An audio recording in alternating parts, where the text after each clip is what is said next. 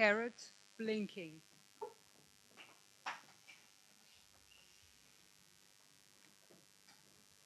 Er wartet. Lass ihn warten, ich bin noch nicht konativ. Hemp verstand mich. Er lehnte sich zurück und verschränkte die Hände hinter dem Kopf, als wolle er sagen, Suit yourself, Cherie. An ihm war alles dreisprachig, Programmiersprache nicht eingerechnet. Wir hatten uns vor zwei Jahren auf einer Wahlveranstaltung der Equalisten kennengelernt und arbeiteten seither zusammen. Ich konnte nicht verstehen, warum er sie immer noch wählte oder warum er sein Haar dieser neuen australischen Mode nach mit einem glatt rasierten Streifen von Ohr zu Ohr trug. Aber er hatte es drauf und wir waren ein gutes Team. Nur an Geduld für meinen kreativen Prozess fehlte es ihm. Es waren keine fünf Minuten vergangen, da begann er, im Takt des blinkenden Carrots Schnalzlaute von sich zu geben. Als ich nicht reagierte, schlug er sich mit den Handflächen auf die Schenkel und fragte, was los? Blockade oder Endlosloop? Beides. Komm, dann lass uns an der tropfenden Katze weiterarbeiten. Ich schwieg bockig. Er trommelte eine Weile mit den Fingern auf die Sessellehne und schlug dann vor, oder lass uns erst ein paar Orks niedermetzeln. Im Grunde war er es, der die Orks mit seinem magischen Zweihänder niedermetzelte. Ich spazierte hinter ihm her, fand versteckte Schätze und sammelte im Wald Kräuter für meine Alchemistin. Nur an diesem Tag kamen wir nicht weit, weil unser Abenteuer unvermittelt durch das Fiepen des Sphärenportals unterbrochen wurde. Und das war es dann mit Spannung, Spaß und Spiel, zumindest für mich. Scylla aus Leopolis, der fleischgewordene rothaarige Prototyp eines Manic Pixie Dream Girls, bestand auf sofortigem Spontansex mit Hemp und schon saß ich allein im Wald. Nachdem ich genug von diesem besonders seltenen Holz für meine nächsten Bogenbauprojekte beisammen hatte, wurde mir langweilig. Ein kurzer Blick aus dem Fenster sagte mir, dass es draußen nasskalt war und nieselte. Ich warf mich in ein Hoodie und ging zu meinem Lieblingshammam in die Salzkutscherstraße, drüben im deutschen Viertel. Eine Intervention auf körperlicher Ebene, halb verlässlich bei Kopfblockaden, wenn kein Soma zur Hand war. Aber ausgerechnet heute hatten die Agilisten direkt vor dem Hammam ihren Stand aufgebaut. Die Promotion-Horde, die sie engagiert hatten, war extrem gut ausgebildet und fast niemandem gelang es, sich dem Gespräch zu entziehen, nicht einmal mir. Sofort kam eine der adretten Hormonschleudern freundlich lächelnd auf mich zu und ehe ich mich versah, hatte ich auf seine erste Frage schon mit Ja geantwortet, obwohl ich mir geschworen hatte, das nicht zu tun.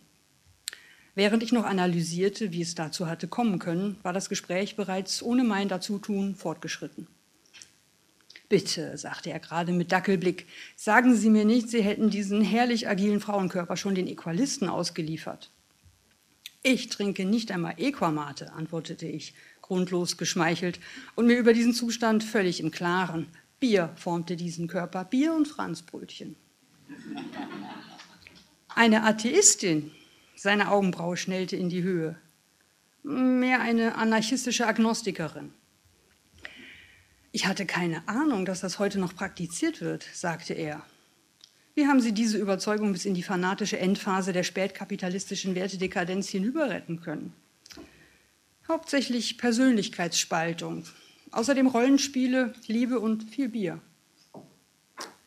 Sein Lächeln verflog. Niemand trank heute noch Bier und es schien, als habe meine zweite Erwähnung dieser altmodischen Substanz nun endlich das gewünschte Ziel erreicht, ihn von meiner sozialen Schwäche zu überzeugen. Schon schaute er sich um, als wolle er die Aufmerksamkeit aller auf uns gerichteten Überwachungskameras sicherstellen. Doch dann flüsterte er mir hinter vorgehaltener Hand ins Ohr, Schewek wäre stolz auf Sie, weiter so Soldat. Und damit ließ er mich stehen. Ich dachte gar nicht erst weiter darüber nach, welches geheime Codewort ich nun versehentlich genannt haben mochte, sondern sputete mich, in den Hammam zu kommen, bevor mich ein weiterer Potenzstängel aus dem zehnköpfigen Promoteam ansprechen konnte. Ich begab mich vertrauensvoll in die erfahrenen Hände von Yildiz. Das Schöne daran war, dass Yildiz selbstverständlich Praktiken der Agilisten in ihren Behandlungen integriert hatte. Nur ging sie damit nicht hausieren und nannte es nicht so. Sie nannte es Yogashia. Dadurch hatte sie geschickt alle Kontrollen umgangen und konnte weiter unbehelligt als freischaffende Hammam-Baderin arbeiten. und ich konnte weiter unbehelligt unter ihren Händen dahinschmelzen und anschließend federnden Schrittes mit einer porentief gereinigten Haut und unverwundbar hinter meiner Duftwolke aus Sandelholz und Neroli in die Welt zurückkehren. Diese Welt benahm sich allerdings sehr aufmerksamkeitsheischend. Als ich in die Katzenberger Straße einbog, wurde quasi vor meiner Nase ein Sauerstofftransporter überfallen. Der Sicherheitsdienst hatte leichtes Spiel mit dem kurzatmigen Straßenräuber und ich wurde Zeuge, wie sein lebloser Körper abtransportiert wurde. Alles sehr unschön. Und alles nur, weil irgendein verrückter Wissenschaftler, mutmaßlich inspiriert von Tokyo Hotel, ein Mittel gegen den Monsun erfunden hatte. Ich glaube, er hat dafür sogar auf irgendeinem futurologischen Kongress einen Preis bekommen.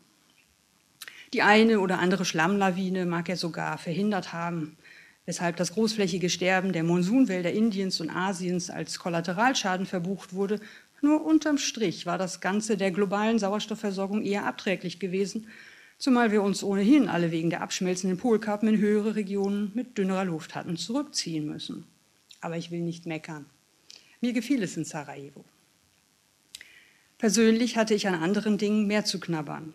Die Vereinigten Staaten zum Beispiel durfte ich nicht mehr besuchen, weil der dort amtierende Autokrat Sergio Berlusconi Putin vor einem Jahr die Grenzen endgültig dicht gemacht hatte.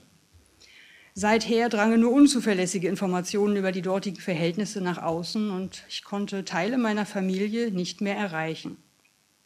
Wer weiß, ob sie sich gegen die heranstürmenden Orkhorden hatten verteidigen können.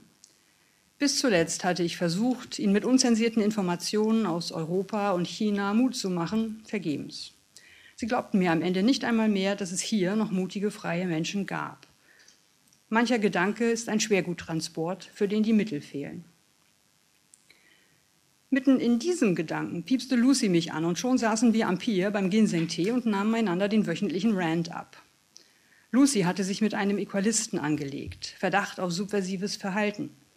Einer weiblichen Teamkollegin hatte sie mitten im Sprint einen Tag mehr Urlaub gegönnt als seine männlichen Kollegen. Der hatte sich offenbar beschwert, die Prinzipien der Gleichbehandlung würden nicht eingehalten. Nun standen dem Team stärkere Kontrollen und haufenweise Individualgespräche bevor. Und als ob das nicht schon nervig genug war, waren gleich die Agilisten mit einem unwiderstehlichen Angebot an sie herangetreten. Lucy wusste nicht, was sie tun sollte. Frontenwechsel schlug ich vor. Ach, Equalisten, Agilisten ist doch alles eine Soße. Ich habe erst letztes Jahr gewechselt. Kann dir dein Mann nicht helfen? Der, ist, der hat doch Kontakte. Der ist rund um die Uhr in diesem Untersuchungsausschuss zum Fall Merkel und Gretel eingebunden. Aber stell dir vor, sobald das durch ist, wird Gregors Lebensarbeitszeitkonto dermaßen überlaufen, wir beamen dann sofort rüber nach Neu-Tahiti für eine mehrjährige Auszeit.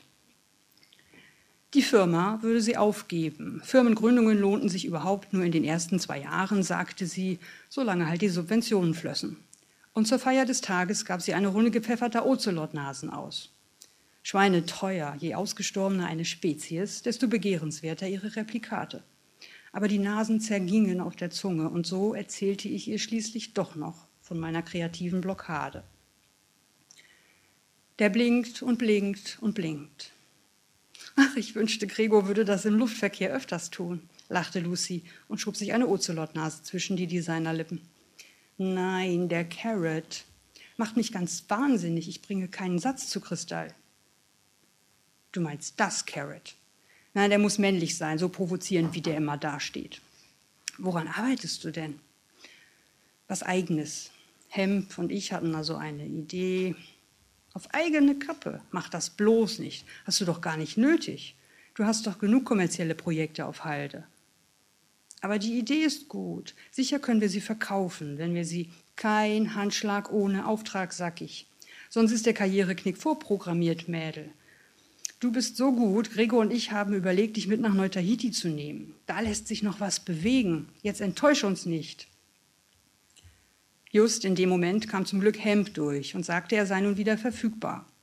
Das verstand Lucy und es ersparte mir eine Antwort, denn Arbeit ging immer vor. Es war die Nacht, in der wir mit der tropfenden Katze fertig wurden. Ein paar Stunden werkelten wir still vor uns hin, er in Lemsville, ich in Sarajevo.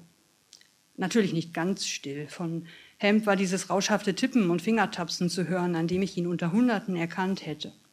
Hin und wieder kam noch dieser tierische Grunzton, den er immer machte, wenn er ungeduldig die Nase hochzog. Irgendwann später starrte ich wieder auf meinen blinkenden Carrot und trank zum ersten Mal seit Monaten Bier. Es half aber nicht. Erst in den frühen Morgenstunden, in denen man fast allen fast alles sagen kann, erzählte ich Hemp von Lucys Reaktion. Raumschiff Erde verlassen, so richtig New Frontier-mäßig ab zum Waldplaneten? fragte er. Hm. Hey, da kannst du dann mit echten Bögen schießen. Gibt's da Orks? Ich schüttelte den Kopf und versuchte ihm zu erklären, dass auf Neu-Tahiti nur Vegetarier lebten. Warum? Was weiß ich, vielleicht weil sie keine Lust haben, alle Tiere zu töten und dann von Replikaten zu leben. Warum? Where's the fun in that? Und wo ist der Spaß, wenn ich hier beim ersten eigenen Projekt die Totalblockade kriege, während sich der kommerzielle Scheiß wie geschnitten Trockenfleisch verkauft? Ach, das ist nur die New Frontier in deinem Kopf. Eine Illusion, nichts weiter. Du kennst das auch? Bien sûr. Und was machst du, wenn du davor stehst? Lange davor stehen und gucken. Und dann rübergehen.